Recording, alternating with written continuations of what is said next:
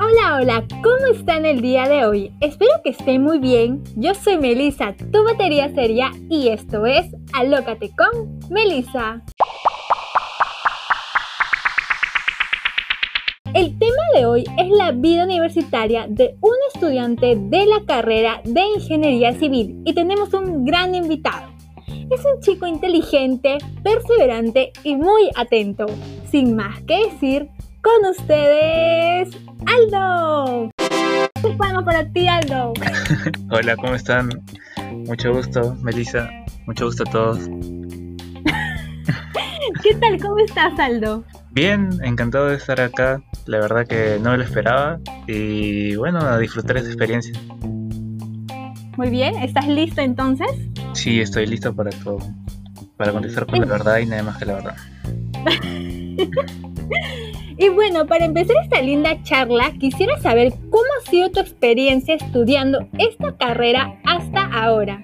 Bueno, he tenido desde altos y bajos, intermedios, he estado en las tres partes y la verdad que tengo muchas experiencias en esta linda carrera que llegué casi de la nada y que me terminé enamorando, ¿no? Por ejemplo, una de las cosas que más, que más me interesan de la ingeniería civil es que existen muchas ramas como estructuras, geotecnia, transportes, hidráulica, etcétera, tantas ramas a las que te puedes dedicar que tienes un abanico de posibilidades muy grande, ya que dentro de esas ramas hay distintas áreas. Por ejemplo, en la rama de transportes hay transporte urbano, transporte este, público, etcétera. Eso es lo que hace linda a la carrera de por sí y que me genera a mí, me generó a mí bastantes experiencias, como al inicio no me gustaba ninguna, luego me empezó a gustar la rama de estructuras, luego la dejé, me empezó a gustar un poco más la rama de construcción y todo al final para acabar en la rama de transporte, ¿no? Que es como que tú al principio es como que los primeros ciclos no tienes un, un curso así como que selectivo en donde digas ya este va a ser mi rama, sino que te vas desarrollando y luego vas viendo que te gusta, ¿no? Y por ejemplo, una de las cosas interesantes que me pasó es que como yo decidí mi rama fue algo, fue por cosas banales y por motivos también un poco especiales, ¿no? Por ejemplo, este, desde, no sé, por ejemplo, a mí me gustó la rama de transportes. Una de las cosas por la que me gustó fue porque yo me paraba el semáforo y dije, pucha, a veces cuando me sentía mal o me sentía feliz, me decía, ¿cómo me gustaría hacer, tener un semáforo ahí para ponerlo en rojo todo un rato para que pare? Y luego cuando ya se me pase, ya ponerlo en ámbar para que vaya fluyendo y luego en verde, ¿no? Y continúo. Es, eso, esa interacción me parecía, me parecía este interesante y dije, pucha, es interesante y podría hacerlo yo y adjuntando más cosas que me fueron pasando, terminé por enamorarme de esa, de esa rama. Aunque igual también una que me ha estado gustando últimamente, ya como una experiencia que me ha estado pasando estos últimos años, es la de todo lo que tiene que estar relacionado a lo que son este, analizar las estructuras ante sismos, este, sobre todo en Perú, ¿no? Que por ejemplo, un dato no menor que toda la población tiene que estar enterada, es que Lima, bueno, Perú, si bien es una zona de riesgo, Lima no tiene un terremoto hace más de 200 años, ¿no? Entonces, esa es una de las cosas por las que también me interesa bastante, ¿no? Por estar al pendiente de qué es lo que vaya a pasar. Y, y bueno, esas son algunas de, de las experiencias, ¿no? de, de, cómo me ha, me ha, ido estos ciclos. Y tú nos comentas que dijiste, disculpa, disculpa, y tú nos comentas que elegiste esta carrera y que llegó de la nada. ¿Cómo así decidiste por esta carrera? Cuéntanos. Mira, yo, esto se remonta un poco a lo del colegio, porque yo la verdad que no era un chico aplicado ni nada, simplemente iba al colegio para cumplir nada más y no tenía por tanto ninguna carrera en mente. De hecho, ni siquiera sabía las universidades. Entonces sucedió que justo un ciclo antes de acabar la, el colegio, mis, mis compañeros empezaron a ir de ese colegio y dije, pucha, no, me quedo sin amigos. Y este, entonces dije, no, tengo que seguirlos, ¿no? Y peor aún que también, bueno, en esa época este, tenía como que un interés por alguien y también fue parte de mi motivación de cambiarme, ¿no? Y como lo peor fue que estaba muy asustado porque yo me cambié al colegio Trilce, ¿no? El último año y había examen. Y yo dije, pucha, ¿qué voy a hacer yo ahí si yo nunca he estudiado, no sé nada? Entonces, este, me pasó de que di el examen y este y pasé y dije, wow, pucha, no, no había estudiado mucho, de verdad, mi mamá está, mis papás estaban preocupados porque me iba a quedar sin colegio pero pasé así y la verdad que champié en varias. y tuve suerte ahí, ahí tuve suerte. Y a partir de eso, luego cuando una de las cosas que me guió también a, una universidad fue que en Trilce te separaban por, por universidades y por otras universidades, ¿no? Por ejemplo, Católica, San Marcos, UNI, etcétera, ¿no? Y entonces yo obviamente por lo que conté antes, seguí nomás donde iba mis amigos y me metí ahí a, Católica, ¿no? Sin saber qué me esperaba y, y, cuando empecé a pasar todo eso y pasaron, pasó ese año, me, me esforcé un montón, o sea, me para llegar al nivel al que no estaba ni me acercaba, tuve que esforzarme el triple, juntarme con los chicos que sabían. Tuve suerte, la verdad, de, de tener compañeros que fueron este personas muy buenas que me apoyaron. Ni bien les, yo me acerqué así de la nada, les dije, oye, ¿puedo estudiar contigo? O les empecé a preguntar cosas y fueron muy, pero muy buenos esos dos chicos, este, Valles y, Jorgito. Y me ayudaron bastante, pero seguía sin saber. Yo estudiaba, era como un robot, estudiaba nada más, estudiaba, estudiaba, resolvía, sacaba una nota y ya, y ahí quedaba. Y llegaba la hora de que todos los chicos querían, iban a hacer simulacros. Entonces ahí fue donde empezó mi, mi elección. ¿Por qué? Porque para el simulacro tenías que elegir una carrera a la que postular. Y yo decía, pucha, ahora a cuál, el, cuál elijo, ¿no? Porque este, nunca tuve algo en mente. Entonces dije, bueno, mis papás son abogados, ¿no?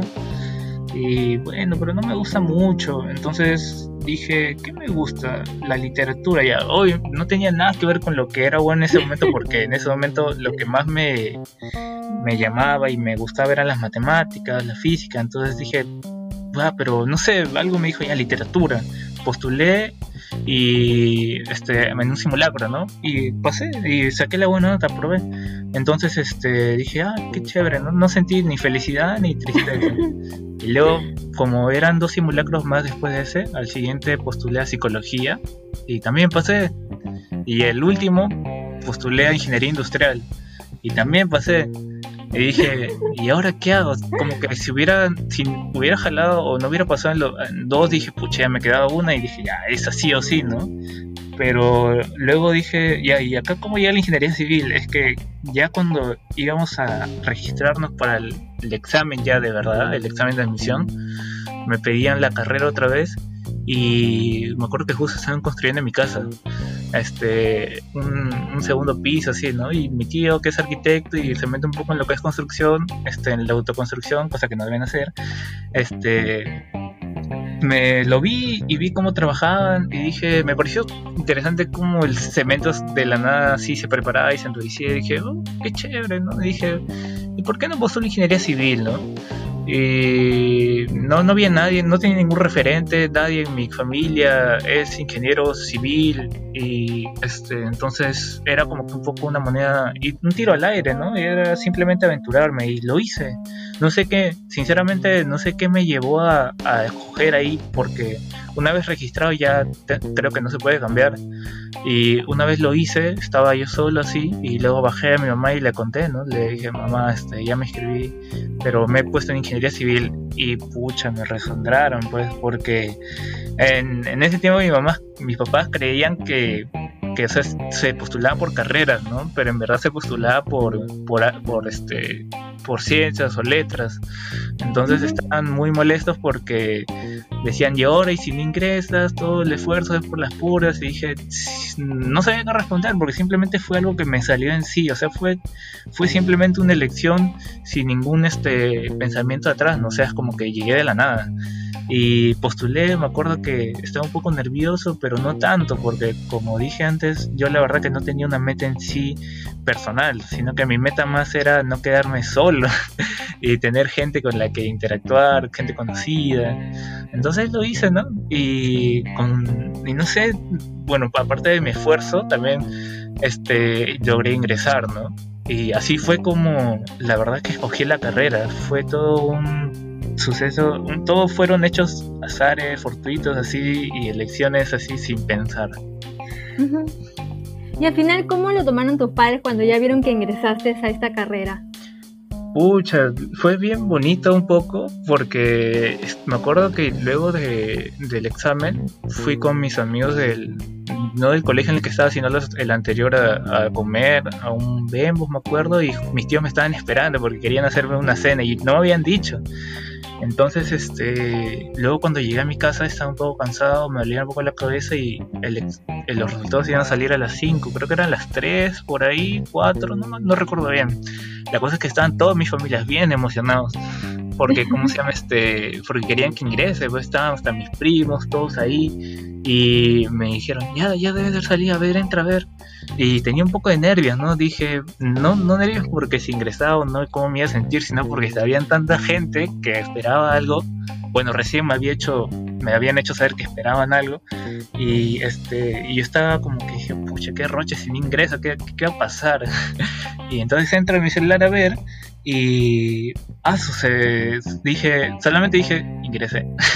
y funcionaron bastante, me tiraron huevo, todo, hasta mis amigos del, del parque con los que jugaba vinieron, me felicitaron también.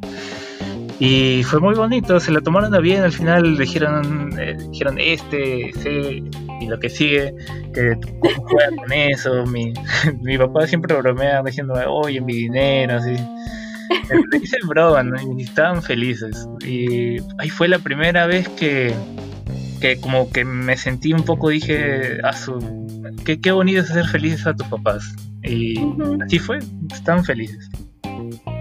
Ay, qué lindo. Hasta yo me que emocionar, yo como que imaginar ese momento. Entonces, como tú dijiste, esta carrera de, de ingeniería, ¿es necesario que aquellos jóvenes o aquellas personas que quieren ingresar a esta carrera tengan que ser tromes en matemáticas? La verdad es que al menos en las universidades que te piden examen, te piden una competencia de, normal a alta en matemática, física, este, obviamente también tienes que saber lenguas y todo eso. Entonces, en principio, la ingeniería, si bien está ligada a las matemáticas, en buena parte, este, no es que si no sepas ya se te trunca ahí el sueño, ¿no? Sino que se puede aprender. O sea, yo la verdad que todo lo que no aprendí en mi época de colegio lo aprendí en menos de un año. Y yo no me considero la persona este, más habilidosa, más inteligente. O sea, si yo pude, la verdad que muchos pueden. Y, y, como les digo, solamente ese esfuerzo. Si ves que alguien se esfuerza el doble, a pesar de que se ha esforzado toda su, su vida escolar, esfuérzate tú este por cuatro, por cinco, así. Yo muchas veces no dormía, este me quedaba de amanecida. Llegaba de luego de estar como que una una mini selección que hacía en el colegio, que salía a las 7, llegaba, comía y me ponía a estudiar todo lo que había hecho y terminar los ejercicios de la siguiente clase y estaba ahí al tanto para ver cómo estaba. Y siempre es bueno retroalimentarse de tus compañeros porque lo, bueno, al menos yo tuve suerte que me tocaron compañeros que no son egoístas, ¿no?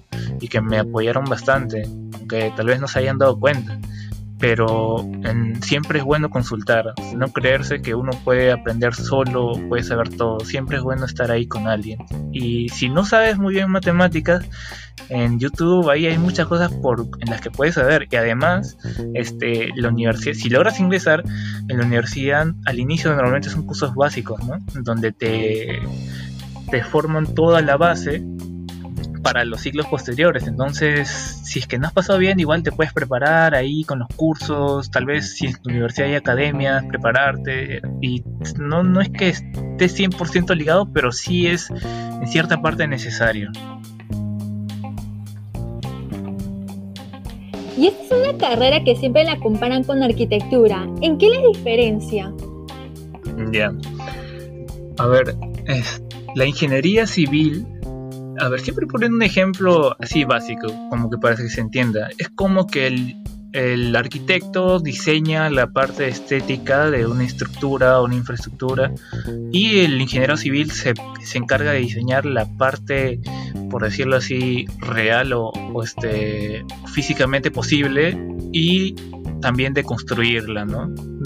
En este caso hablando de edificios, pero hay otras obras de infraestructura que involucran al ingeniero civil siempre en la parte que es la parte, por decirlo, entre comillas, real o físicamente real, porque muchas veces siempre hay un dilema ¿no? entre el arquitecto y el ingeniero, de que el, el arquitecto quiere que así sea esto, que tenga este detalle, que la columna sea así, pero el ingeniero le dice, oye, pero eso es posible, pero me mandaron muchas cosas, va a incrementar el costo, o tal vez no es posible, o etcétera, ¿no?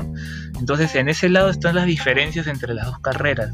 Más que todo, la, la arquitectura yo lo veo como una abstracción de un conjunto de cosas que te llegan a crear algo un poco más artístico, pero sí, sí es verdad que ellos llevan también cursos este, básicos con respecto a lo que son estructuras, creo, si no estoy mal seguro, pero el ingeniero ya se enfoca en eso a fondo, ¿no?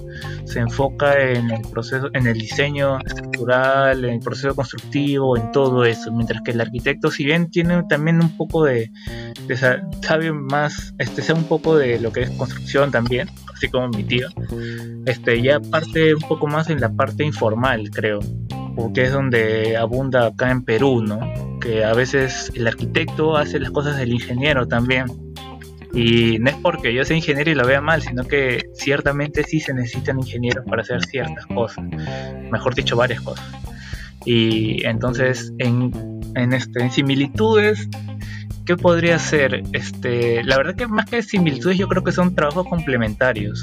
En, las obras se necesita un arquitecto y se necesita un ingeniero también. Sí, se complementan para llegar a, a tener una buena, una buena estructura, un buen edificio, etcétera, ¿no? Y ya te han dicho tus amistades que como eres ingeniero civil ya, ya tienes, ya tienen para que les construya su casa, ¿no? Sí, esa es la típica, ¿no? Mi primo me ha dicho eso, que cuando ya termine mi carrera, que le construya su, su casita, ¿no? Pero, ¿cómo se llama este? Obviamente es, es gracioso, pero ciertamente también es serio, ¿no?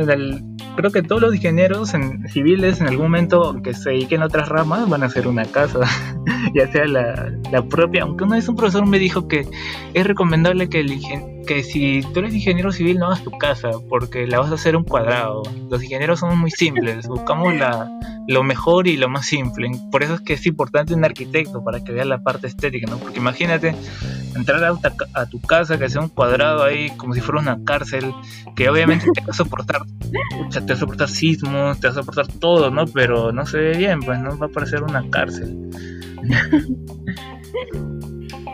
¿Y durante estos años de estudio llegaste a dudar de tu elección? Sí, la verdad que he dudado este, más o menos a la mitad de la carrera, más que todo por este, cómo me encontraba, porque como dije al inicio, yo llegué acá de la nada y los primeros ciclos, los primeros años simplemente estudiaba nomás, estudiaba, seguía, era como que ya estoy acá, ya como nomás iba, no me interesaba algo como que más allá de eso, porque simplemente la, misma rutina que seguía en el colegio la empecé a seguir en la universidad y este, mi duda empezó cuando me empezó a ir mal en, en, algunos cursos. Este, cuando ya, bueno, al menos en, en, en la tú tienes una transición entre generales y, ¿cómo se llama? Generales y facultad. Y generales, la verdad que prácticamente es como estar en el colegio. Es como que una extensión más, te preparan, te hacen lo básico, todo, pero no se siente, al menos yo no sentí mucho la vida universitaria ahí. Donde sí la sentí fue cuando llegué a facultad y eso fue lo que me chocó, ¿no? Porque si bien yo trataba siempre de ser, este, estudió, estudiar así, como seguía, ahí conocía a varios chicos que me, que me apoyaban, este, que eran mis amigos, ¿no? Y, pero todo lo bueno que puede traer la amistad también tiene algunas cosas malas, ¿no? Como pueden ser las distracciones. Me empecé, yo no era mucho de jugar, y ahí me empecé a, a, engatear con los juegos, ¿no? Empecé a conocer varios juegos y esas distracciones me quitaban tiempo, ¿no? Si bien yo los primeros ciclos no tampoco fui una persona que sea a su la mejor, pero siempre traté de cumplir y, y en facultad fue cuando vinieron los cursos que ya tenían laboratorios, tal vez informes ya más pesados, ¿no?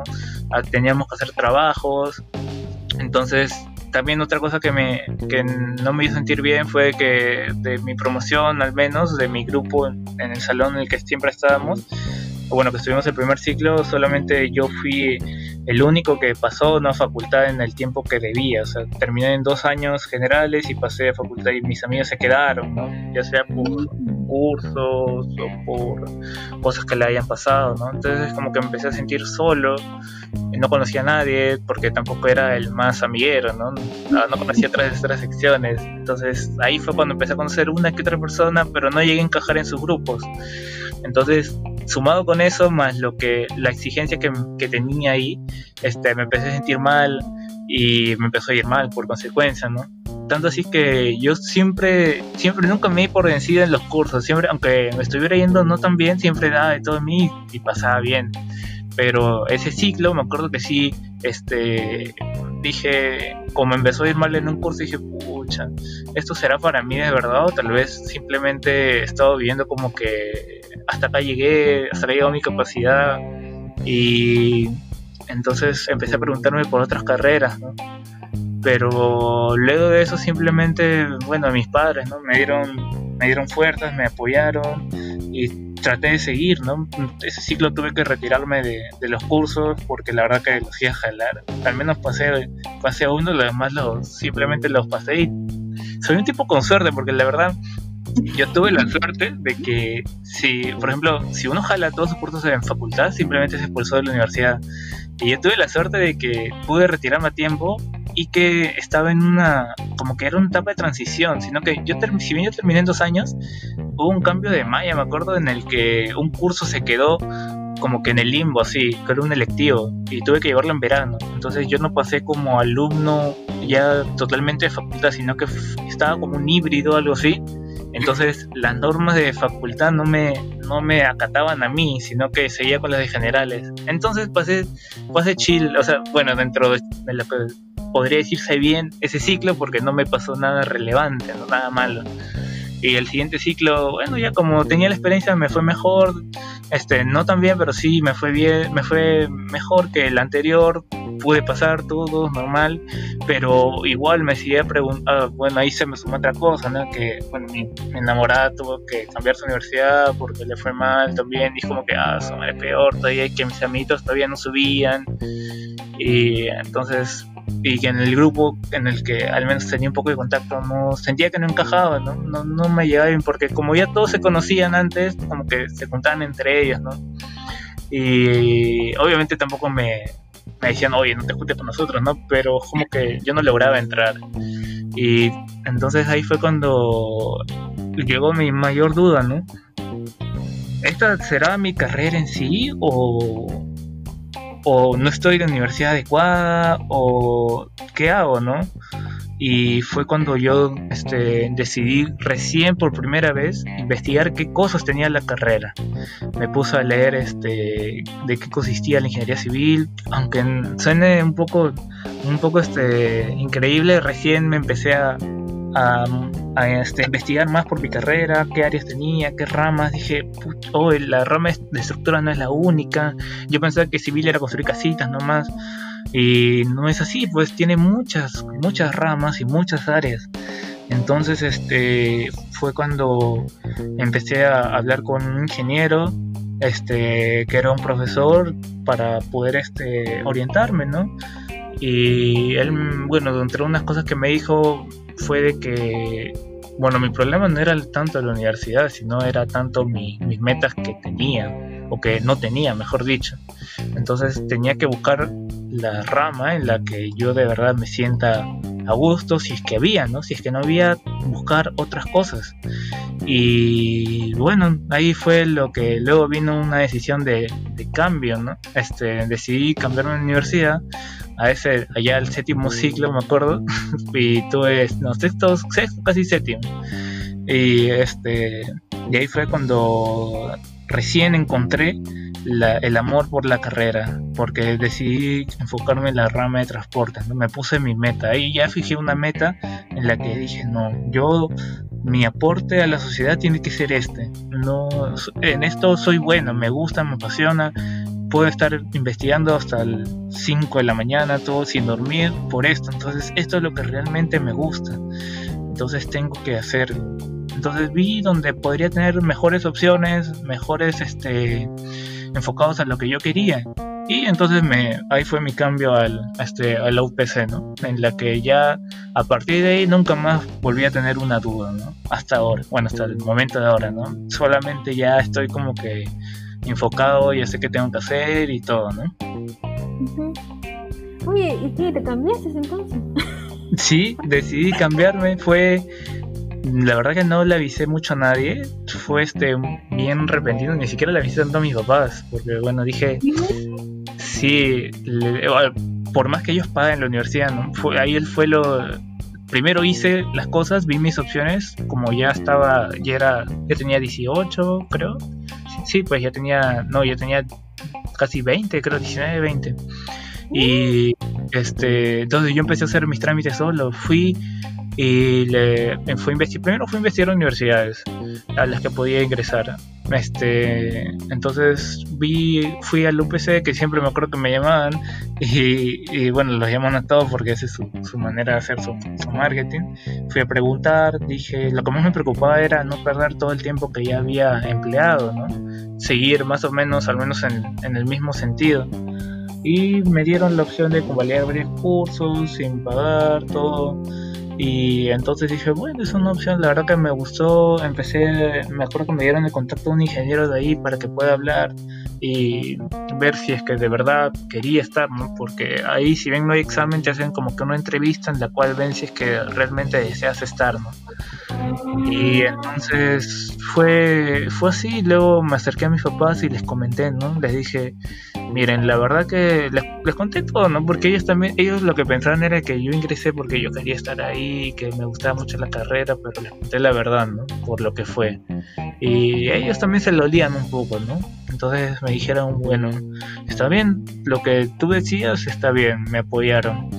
Y me dijeron, ya, pero tú vas a hacer todos los trámites. Y así fue, yo hice todo. Mi, mi papá, que es un poco especial, aceptó, me conversamos, me acuerdo, y le dije, le conté, y bueno, él ya sabía, ¿no? Igual hicimos como que una catarsis y le dije, sí, yo, yo creo que es mi mejor opción.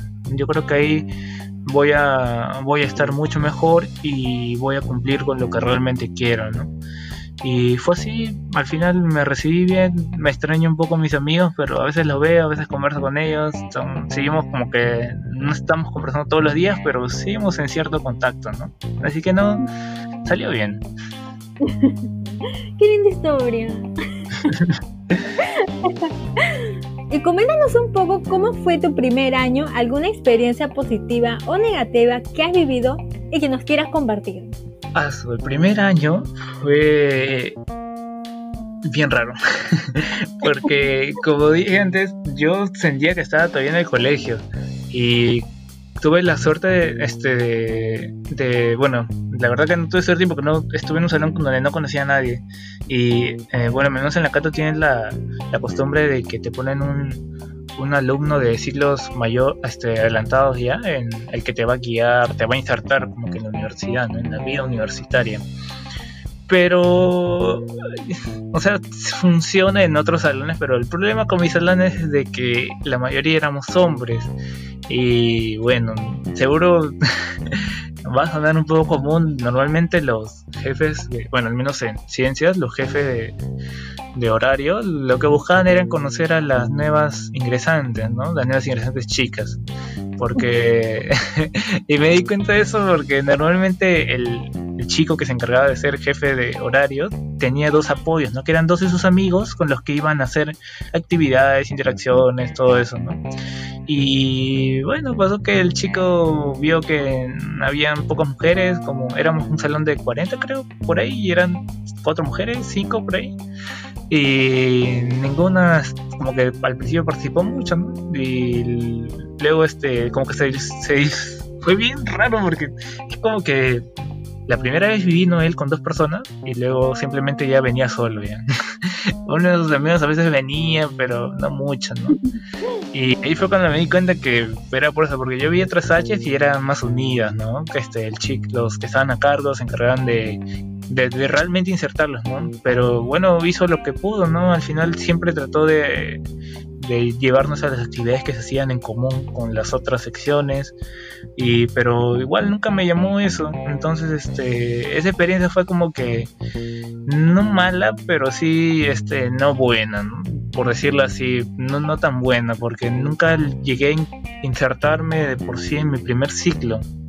Me costó insertarme más o menos tres ciclos por ahí cuando recién ya empecé a hablar más con la gente de mi ciclo, con, bueno, el segundo ciclo más o menos, con la gente que estuve al inicio, los conocí más y dije, oh, son chéveres, son, son como yo. Entonces dije, este, ya, pero me arrepentí, ¿no? De no participar al inicio y, congeniar más con ellos. Pero al final sí participé de una última actividad, me acuerdo que era chévere. Y luego de eso ya, en, al segundo ciclo nos separamos y que fue todavía mi primer año, ¿no?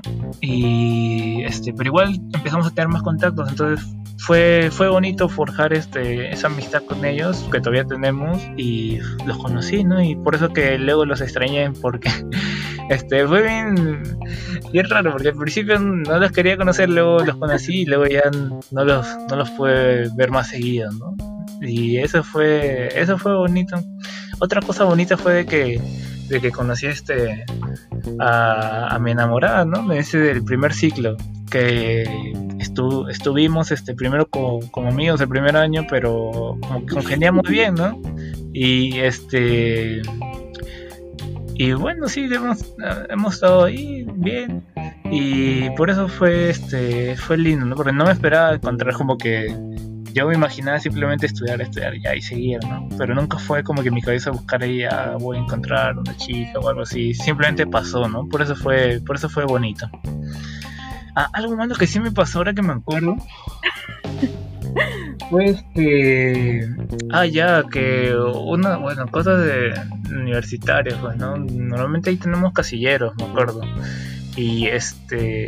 Y tienes, tienes que poner tu candado, ¿no? Etcétera, tu llavecita, todo eso. Entonces tenía mi casillero todo, todo bonito y me olvidé la llave y tenía este, me acuerdo que práctica legal, no me acuerdo qué curso, pero tenía una práctica. Y no, tenía un laboratorio creo, y ahí tenía mi, mandil con lo que tenía que hacer mi equipo. Y ah, sudé frío porque dije, no puedo perder eso, no sabía que si se, se podía recuperar o no. Y estuve llamando a alguien para que, al, a los que trabajan ahí, para que pueda abrir mi, mi esto. Y al final tuve que, tuvieron que mochar mi candado que el mismo, que, ¿por qué fue triste? Porque ese mismo día lo había comprado.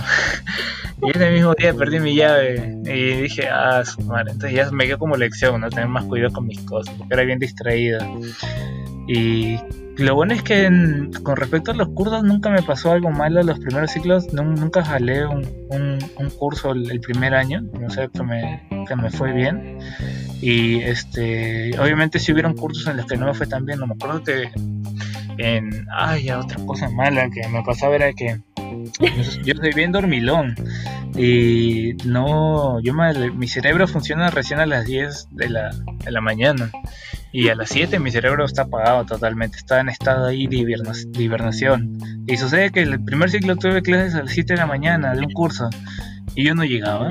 No llegaba, me levantaba tarde, ya 7 y 10 y el profesor cerraba la puerta. Estaba en todo su derecho el profesor, tenía razón de encerrarme la puerta, pero ese sí casi lo jalo, me acuerdo, lo pasé con, con 12, que era justo, todavía era un curso de, de redacción y comunicación y este mi peor, mi, mi talón de Aquiles que era bueno, todavía es un poquito, pero ya no tanto. Pero en ese tiempo sí era. Y justo era ese curso, y siempre era a las 7 de la mañana, me acuerdo. Y ya mi cara ahí cuando llegaba, tocaba la puerta nomás y no abría, dije, bueno, ya. Tenía clases después, ¿no? Me, me quedaba ahí este, repasando otro curso que sí me gustaba, y, o tomando un cafecito y hasta esperar. Y luego preguntar a mis compañeros, ¿qué tal había ido?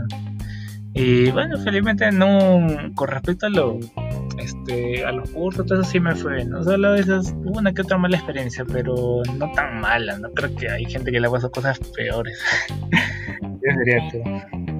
Y hablando de cursos, este, en los cursos de carrera, ¿hay alguno en la cual te haya costado bastante pasarla?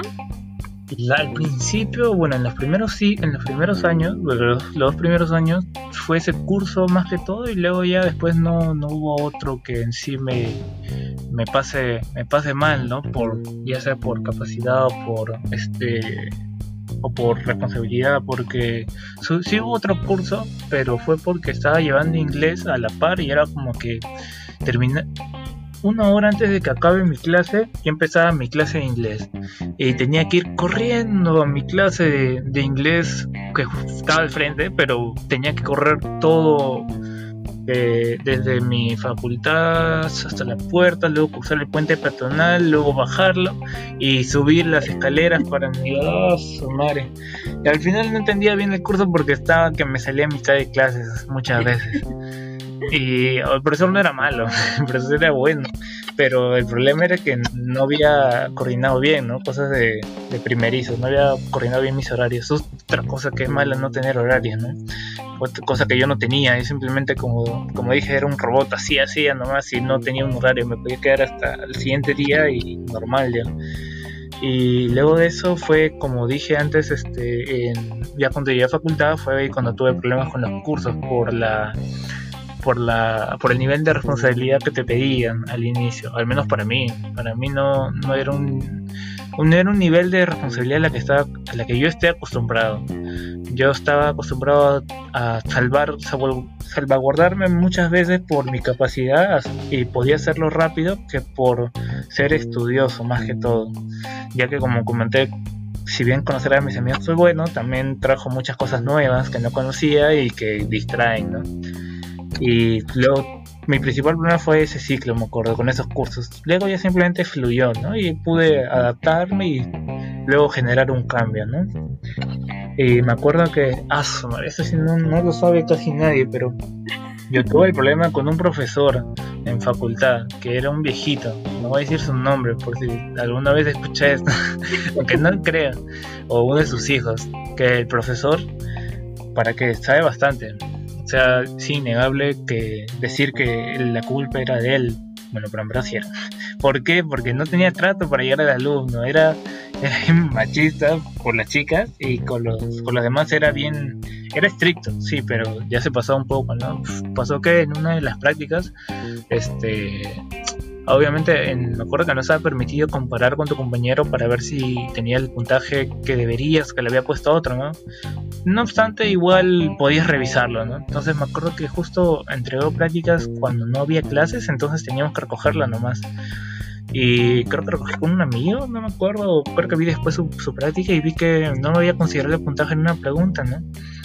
Entonces yo fui amablemente, sin ánimos de increpar ni nada, y le, dije al profesor, ¿no? Que el profesor, este, eso está bien y me ha puesto, este, no me consideró casi nada acá y mm, no sé, usted me ha puesto mal en esto, pero lo demás sí está todo bien y me dijo, sí, no, no se considera procedimiento. Y dije, bueno, sí, está bien, pero no podía decir que mi compañero sí le habían considerado porque está, estaba mal, estaba contra las reglas, ¿no? Pero traté de explicarle de que si no me ponía de puntaje, este, no me, me bajaba mucho mi, mi nota. Y el profesor se puso, en, se, me contestó feo, me dijo, este, no voy a decir que me dijo porque es un poco subido de, de tono, pero me contestó feo y dije, y es como que me quedé, le dije, bueno, ya está bien, no hay problema. No le contesté. Y luego después de eso fue, no me acuerdo en qué. en ese mismo curso, pero en otro, en el siguiente práctica creo, que pasó, no pasó algo similar, pero este fue de que, ¿cómo se llama? Vi que me había puesto mi nota normal, pero me la había bajado.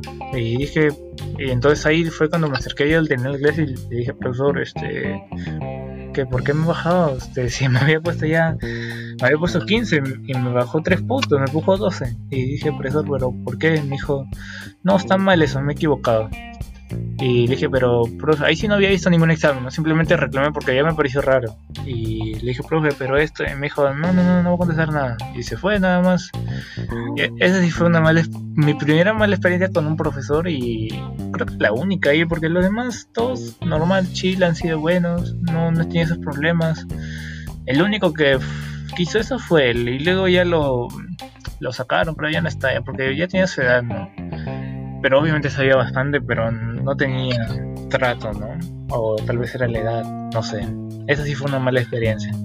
Una de las que también me incentivó este, a dudar, ¿no? Con respecto a la pregunta anterior, me había olvidado a dudar si es que era mi carrera, porque la primera vez me dijo algo tan feo que este, me sentí mal y dije, pucha. Y porque es como que yo tengo mis profesores siempre como que un respeto de lo que ellos sepan y pero si es que hacen algo que quita eso, entonces me lleva una mala impresión, ¿no? Pero esta sí fue muy chocante porque no me lo esperaba, Y así, esa fue una mala experiencia. Total experiencia, Aldo. Está bueno. Sad, triste. Sad. Laura Sad. música de, de, tristeza, música. al, al profesor. El nombre, por favor. No, no puedo. Está contra tus valores. Sí, no, quiero creer que era la edad. Al final ya estaba chiquillo, entonces como que sí me afectó, ¿no? Pero ya luego que ya crecí, ya normal, dije, fácil también yo hablo así también. bueno, lo bueno que lo superaste. Sí. y bueno, ahora coméntanos un poco más ¿De qué retos te ha demandado tu carrera? Ya. El primero, que la responsabilidad. Si bien suena un poco paradójico porque yo he sido empeñoso, pero creo que la responsabilidad abarca varias cosas. Cumplir este, tareas en ciertos periodos, y no solo eso, sino a veces coordinar con otras personas, o sea, no disponer sobre tu tiempo, sino del tiempo de otras personas y coordinar, ¿no? Y eso no lo tenía, porque nunca lo desarrollé, lo llegué a desarrollar en el colegio, no me acuerdo si hubo algún curso que me permita desarrollar eso. La cosa es que no lo tenía, entonces tuve que mejorar mucho recién cuando me cambié de universidad mi responsabilidad. Y ese fue el primer reto y el y otra de las cosas fue este a veces no dormir a veces no duermo por hacer trabajos o estudiar este y eso como que al principio a mi mamá le choca pero como que a veces no, no queda tiempo por lo mismo de la primera la primera cosa que mencioné, que es la responsabilidad, que es algo que tal vez suena que te lo dicen tus papás mucho, pero de verdad que sí importa, porque eso te ayuda a, disminuir los tiempos que utilizas en varias cosas, a generarte menos estrés, a, este, a generar menos estrés a otros también. Entonces están ligados esas dos cosas, ¿no? Y otra fue de, de desarrollar este, a lo que yo llamo cabeza, ¿no? A veces hay que ser frío con las cosas este ser más bueno al menos yo soy un poco más calculador no en ciertas cosas ya, ya con las experiencias que tuve, traté de, de bueno, no traté, más bien dicho, soy este, bien, bien frío. A veces cuando pasa algo digo, bueno, ya pasó, ya sigo adelante y trato de hacerlo mucho mejor. Y eso fue, fue un reto, ¿no? Porque si bien yo no era una persona sensible, pero sí a veces este, me afectaban un poco cuando pasaban cosas que no, no las tenía previstas. Porque era principiante, no era era este, recién empezaba mi etapa universitaria y recién tenía una obligación realmente grande. Por eso también es importante las obligaciones. Saber cómo, saber reconocer las cosas importantes. ¿Por qué? Porque como dije, yo llegué así al azar, ¿no? Bueno, yo llegué de la nada motivado por algo, por una motivación este que no tiene, no tiene, no es que no tenga sentido, sino que no tiene mucha importancia, ¿no? Entonces nunca supe reconocer al inicio qué grado de responsabilidad y, y qué significaba estar en estudiar en una universidad y, este y en esa universidad. Entonces, este, me faltaba tener conciencia, ¿no? Que la tuve después, cuando ya empezaron a pasar esos hechos. Y es bueno a veces ponerse a reflexionar antes de algo y este para poder analizarlo bien, ¿no? Bueno, ya lo aprendí después, ¿no? Como digo, yo tuve suerte, la verdad, porque si tal vez hubiera corrido otra suerte, hubiera no estado con las personas adecuadas, hubiera ido mal, fatal, peor, peor, no sé en qué sentido, en, no solamente en los cursos, sino tal vez en la vida, no sé. Entonces, creo que esas cosas, ¿no? Ser responsable, saber reflexionar, saber también este ser autocrítico con uno mismo, ¿no? Cuando, eh, cuando lo haces mal, pues lo has hecho mal, o sea, no hay otro motivo, no hay que poner excusas, ¿no? No hay que decir, oye, no, lo hice mal, pero porque, no sé, me golpeé el pie, ¿no? Cosas así, que no tienen sentido en sí, sino que estás tratando de excusarte y está bien al principio, ¿no? Porque uno se siente mal, pero es bueno reconocer las cosas, más que todo, ser, ser este, ser consciente de, lo que haces bien y de lo que haces mal también. Y esta es una carrera en donde tienes que hacer muchos trabajos grupales. ¿Cómo te ha en esta etapa? A ver, voy a ser sincero. mis años en la, en la PUC al menos, hice muy pocos trabajos grupales. Habrán sido dos, tres, sin contar los laboratorios que a veces simplemente era como que ya todo esto, esta parte, yo hago esta parte, ya así, luego lo unimos, listo. Y dos trabajos que me acuerdo que eran grupales era en un curso de, de metrados, me acuerdo, en la que teníamos que reunirnos con unos compañeros y empezar a, a meter, pero al final lo terminamos haciendo por separado. Entonces, esos años no tuve muchas experiencias ahí, en mis primeros años, ¿no? En los que me desarrollé al inicio. Recién, cuando ya estuve en la UPC, ahí fue cuando tuve todos los trabajos grupales que nunca tuve en mis dos años, de mis tres años estudiando. Y ahí fue cuando me di cuenta que no sabía relacionarme bien, trabajar bien en equipo. Y muchos de ellos sí sabían ya, aunque no se den cuenta, sí saben, porque ya lo tienen, este, como que ya lo tienen formado desde el inicio. Y a mí no me habían formado así, ¿no? Entonces eso fue una de las cosas que me chocó al inicio. ¿Y por qué? Porque en una universidad hay de todo, ¿no? Hay gente que es muy aplicada y hay gente que es muy dejada, ¿no? Y ¿qué pasaba en el mejor de los casos? Que te tocaba con los aplicados y todos hacían su parte y todos coordinaban, ¿no?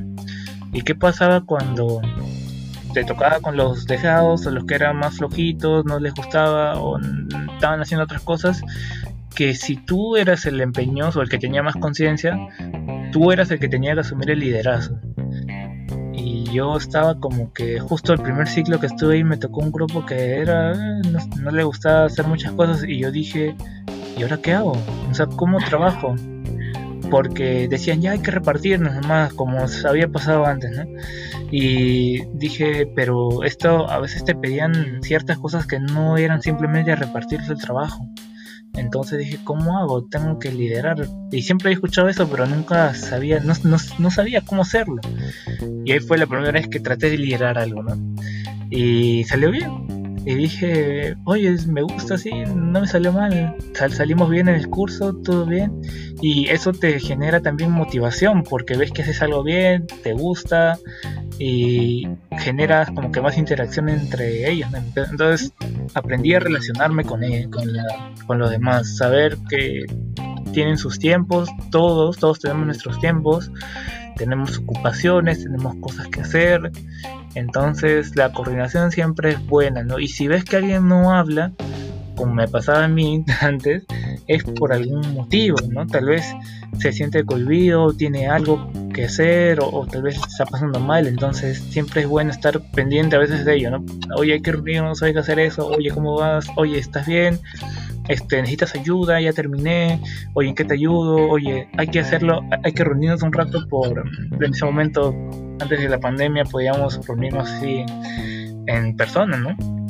Y fraternizar más, ¿no? Tal vez ir a almorzar un rato y conversar un poco sobre otras cosas y meter ahí el trabajo, ¿no? Oye, ¿cómo van? Así. Entonces ahí aprendí eso, a convivir, a saber cómo tratar más a las personas y a liderar también, ¿no? Cosa que la, la estoy puliendo todavía, la verdad. no es que sea el mejor, pero al menos sé que puedo. Solo que tengo que mejorar porque yo estaba acostumbrado mucho a lo que es trabajar solo. al trabajo solito ya.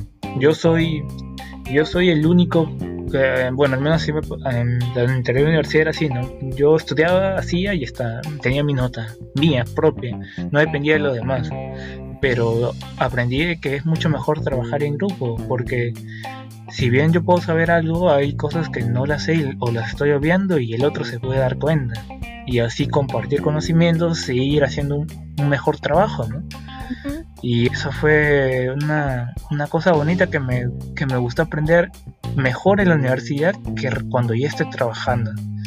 Entonces es muy importante trabajar en grupo, aunque no te gusten, aunque te toquen los que no se, ni siquiera responden cuando los les preguntas, aunque te toque con ellos, sí es posible trabajar. ¿Vas a renegar? Sí, yo reniego bastante, pero siempre trato de no, no como que reniegas para mí, con este, y ya me desahogo conmigo, pero luego ya con ellos hablo normal, este, trato de reunirnos y todo eso, ¿no? Y así. Y tú como nos comentas, em, tú has liderado, ¿verdad? Entonces, nosotros somos como muy individualistas, somos personas que vemos solo para uno, para nosotros, ¿no? Mi, nota es mi nota, pero ya en, en, un grupal es pensar en todo. ¿Tú cómo lo tomas esto? ¿Qué es lo que tú piensas de, de esto, de los trabajos en grupo? Porque es, es importante porque además esto lo, lo llevas en la vida real cuando vayas a trabajar. Sí, eso es muy cierto. Este, cuando trabajas es trabajo colectivo, es trabajo en grupo, cada uno tiene su parte y la tiene que hacer y coordinadamente, ¿no? Tener tiempos, todos, entonces pensar que vas a trabajar solo, vas a hacer tú solo un edificio, pues es algo irreal, ¿no? No lo vas a hacer tú solo, vas a tener varios otros ingenieros con los que te vas a hacer cada uno si bien su parte, pero que tienen que coordinar, ¿no?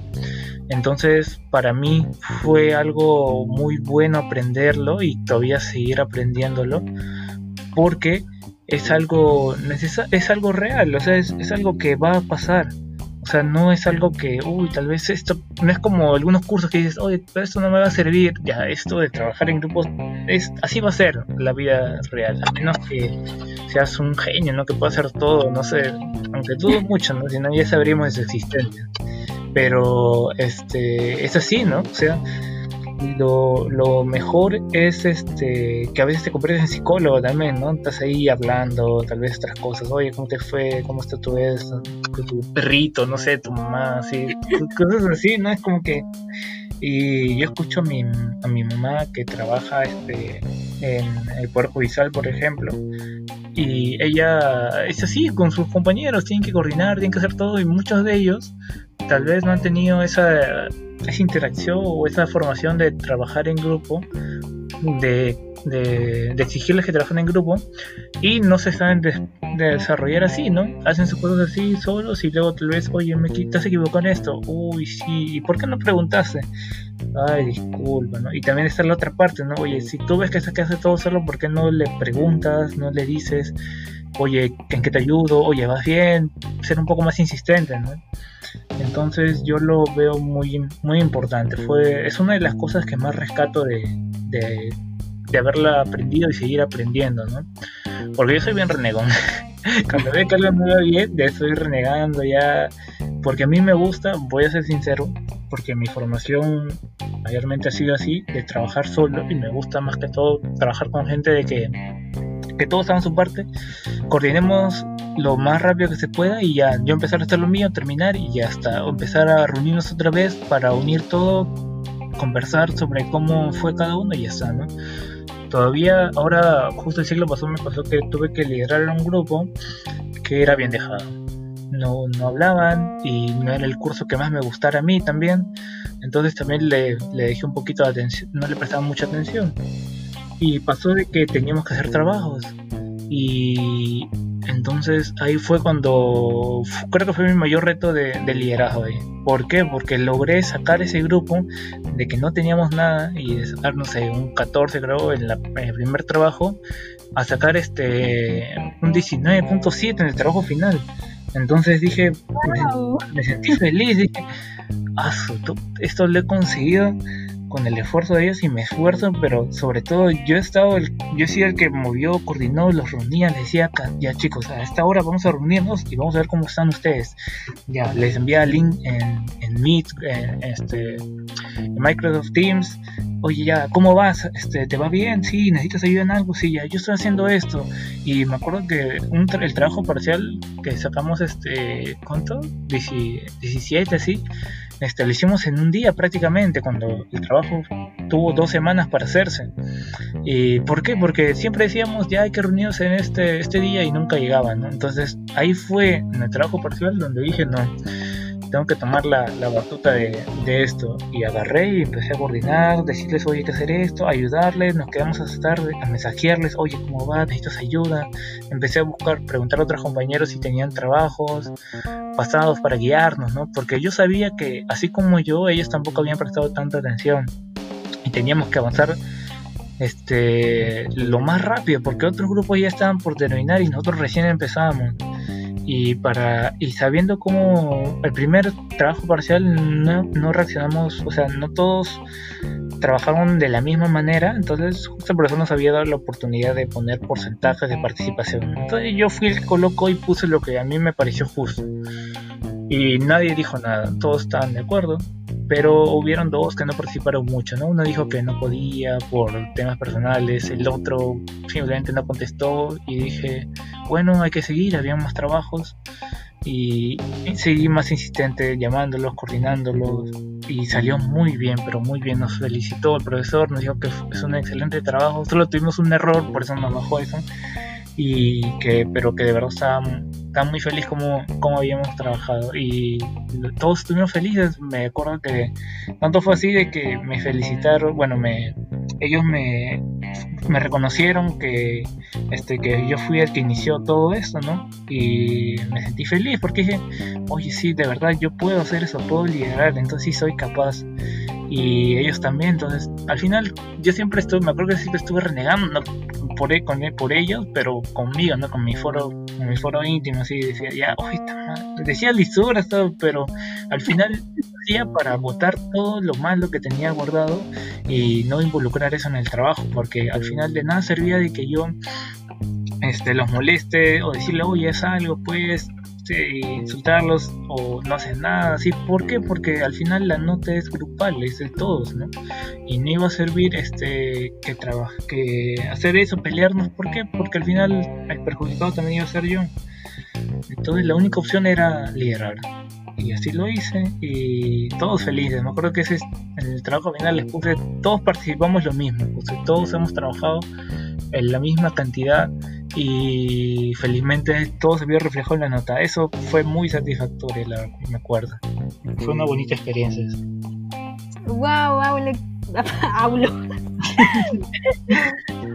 wow, wow, qué linda experiencia que nos cuentas. Voy a dar experiencias, casos de la vida real. casos de éxito.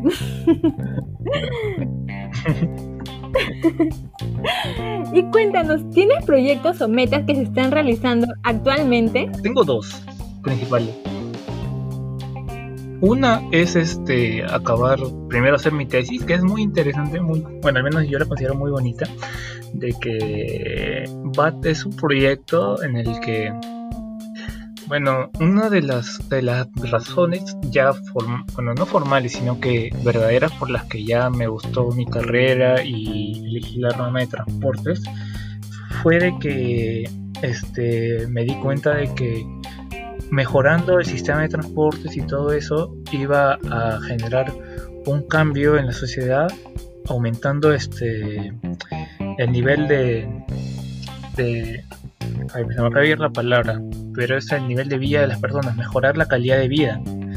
Y me puse a pensar, no dije, oye, yo tengo todo cerca, bueno, la mayoría de cosas, porque vivo en, este, en el centro, ¿no? En Breña. Tengo muchas cosas cerca, si bien no estoy en la mejor zona, pero vivo tranquila, ¿no? Y tenía amigos, enamoradas que vivían este muy lejos de los lugares donde tenían que ir y se demoraban dos horas, tres horas y era demasiado excesivo. Entonces, esa fue una de las razones por las que me motivó.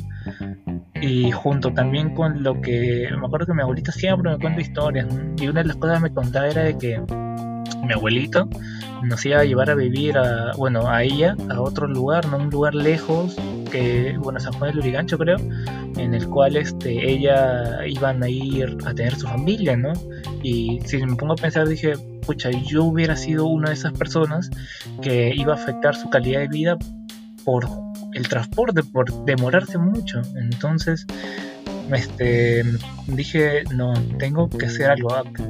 Dije, acá está mi, mi motivo, acá está mi aporte a la sociedad. Entonces me puse a pensar, ¿qué tengo que hacer? ¿Qué puedo hacer? Y dije, bueno, existe el metropolitano, existe todas esas cosas. Me puse a leer, a investigar y dije, y fue cuando enteré que había todo un plan maestro para Lima en el transporte que no se desarrolla, que supuestamente era para el 2025, pero ya estamos en 2020 y ni siquiera terminan este, las líneas del metro, ni siquiera la 2. Entonces, de ahí salió mi tesis, ¿no? Dije, yo no voy a poder, porque también hay que ser realistas, no voy a poder decir, oye, ya, ¿sabes qué? No vas a poner este metro acá porque simplemente no, porque ya no da, es como que yo tengo que aportar a lo que ya está para poder hacer que sea viable y que, sea funcional.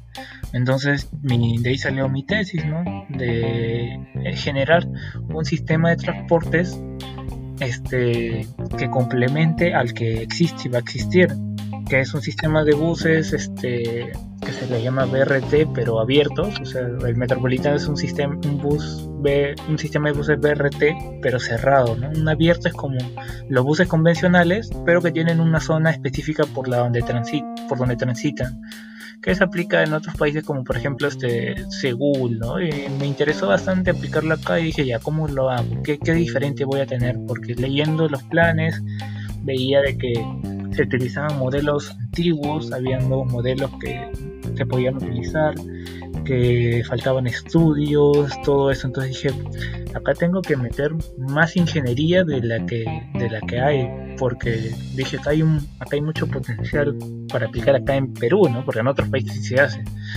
Entonces ahí encontré mi lugar. Dije, voy a hacer este sistema BRT, pero voy a diseñarlo con un método. Un método, este un método este, utilizando también estadística que vi buscando papers así de otros países que vi que este, este método estadístico se aplicaba en, en, otras ramas y dije, oye, ¿por qué no aplicarlo en esta de transportes? Si es es, factible. Entonces lo conversé con mi asesor, me acuerdo, y me dijo, sí, está bien, puedes hacerlo. interesante, pero tienes que ser consciente de que es muy grande, que, tal vez no llegues a completarlo todo. Y dije, y ahí fue cuando me gustó más, ¿no? Dije, uy, un reto, voy a hacerlo. Y ahí estoy encaminado en eso, en crear un sistema de transportes utilizando un método que no puedo decir porque si no, este, porque es todavía privada la tesis, y este, eso fue, eso es uno de los proyectos en el que estoy ahorita, que primero es terminar la tesis y tiene que salirme el modelo, ¿no? Porque mi modelo consta, es como que se retroalimenta de datos constantemente. Hay parámetros que calcular porque si bien los modelos matemáticos este, son abstracciones de la realidad, uno, al menos yo considero eso, yo creo que es importante los factores de, de calibración. ¿Por qué? Porque todos los países no son iguales. Acá en Perú se maneja de una manera, los peatones se comportan de cierta manera, este, los taxistas, no solamente tenemos taxis, hay mototaxis, hay varios medios de transporte, entonces esos factores de calibración ayudan a mejorar el modelo, pero tengo que hacerlo. la parte importante es que necesito datos y ahorita justo me vi con un problema de que por la pandemia las, este, las personas, sus destinos se, se, se, cambian, varían y no es lo habitual, ¿no? O porque nosotros estamos en pandemia todos los años, o sea, el, el año pasado no estábamos como ahora, las personas hacían lo mismo y entonces eso es una de las trabas que tengo, pero espero que se solucione, ¿no? Si no, igual puedo obtener datos tal vez de este del MTC que tal vez han hecho entrevistas vi que estaban planeando hacer este como hacer encuestas a las personas entonces tal vez ya tienen datos y con suerte los pido y me los dan ¿no? otro proyecto que tengo, aparte de, mi tesis, es este. Una de mis de las cosas en las que soy bueno es que aprendí a manejar este el, el lenguaje la programación en MATLAB, por ejemplo, en la que yo considero una herramienta potente porque ahorita lo que hacemos los ingenieros ya lo pueden hacer muchas veces las máquinas, ¿no? Pero las computadoras, los programas, pero en nosotros está el criterio, ¿no? El criterio de decir esto está bien, esto está mal, por más que calcule un software, no es que esté bien ya 100% ahí eso lo utilizo, sino que hay que tener criterio. No obstante, este, en la, a medida que tú avanzas en la carrera, ves que hay, hay cosas que se enseñan un poco a la antigua y que requieren de cálculo numérico, estar ahí calculando cada rato, lo cual creo que es importante porque uno aprende muchas veces haciendo. Pero este, creo que las herramientas como MATLAB, Python, todas esas, este, te ayudan a cortar tiempos. Es decir, yo ya practiqué un problema que me demora, no sé, media hora, ponte, no exagerando. Pero quiero practicar más. ¿Y dónde compruebo mis resultados? Entonces, con estos lenguajes de programación, tú puedes hacer programas que hagan lo mismo que tú con un clic. Entonces, es como que simplemente te acortas mucho tiempo de práctica, practicas más, estás más seguro. Y por eso yo quiero iniciar este una, al menos en mi canal de YouTube que tengo, una, una serie de videos en las que ayude a los alumnos, alumnos de mi universidad, porque muchas veces me piden ayuda, me piden asesorías en esos temas, porque se pide, al menos en, en la UPS se pide mucho que si bien calcules a mano, también programes y compruebes tus datos que te salgan con, con un programa, con un software. ¿Por qué? Porque así ya tienes, generas un criterio, ¿no? Y programando tú aprendes como que desglosas todo, todo este, como es una sintaxis, ves cuál es la secuencia y cuál es la lógica. Eh, los lenguajes de programación, como dice su palabra, es un lenguaje así como decir inglés, todo eso, ¿no? Entonces tiene la misma secuencia y aprenderlo así hay chicos que no están familiarizados y les genera problemas, ¿no? No saben cómo hacer esto y necesitan la ayuda. Entonces, como ya es el próximo año voy a estar ocupado full con mi tesis, con cursos así y considero que no voy a tener tiempo, entonces dije, bueno, voy a aprovechar este que termine este ciclo y en verano para hacer videos así y que la gente pueda este, guiarse porque veo que no hay mucho en, YouTube, o sea, sí hay, pero no explicados en el enfoque en que yo creo que debería ser. Entonces ese va a ser como que un proyecto que tenga un aporte, ¿no?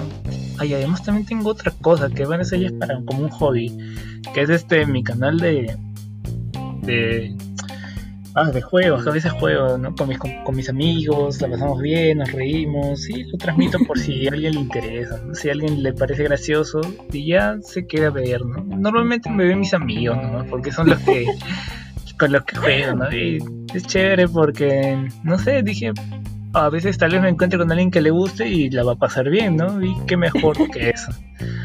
Y así, esas son como que las tres cosas que estoy ahí enfocado más o menos. Si quieres nos puedes decir tu canal de YouTube, el que vas a crear y el que ya tienes. Ya. Mi primero mi canal de YouTube tiene está creado con mi nombre Aldo Contreras Salina, pero creo que lo voy a cambiar de nombre y lo voy a compartir eso sí en, mi página de Facebook que tengo que se llama Aldrop, que su nombre fue escogido porque justamente uno de los este, las personas que pioneras en lo que es ingeniería de transporte, de tránsito, todo eso es, este que creó dos, dos teorías, dos teoremas por decirlo así, dos principios. Este se llama wardrobe, ¿no? Y dije, oye, tal vez si combino ahí Aldo con wardrobe que sale, dije, ah, Aldrop. Ya me puse así, así de simple. Entonces ahí tengo al Drop, que es mi página de Facebook, que la puedes buscar, y mi página de YouTube, que es Aldo Contreras Salinas. No sé cómo le pondré a la nueva, o tal vez la cambie de nombre simplemente, y así, nada más. Esas son las que tengo. y bueno, para finalizar, ¿qué recomendaciones le darías a aquellos jóvenes que pues quieren estudiar esta carrera?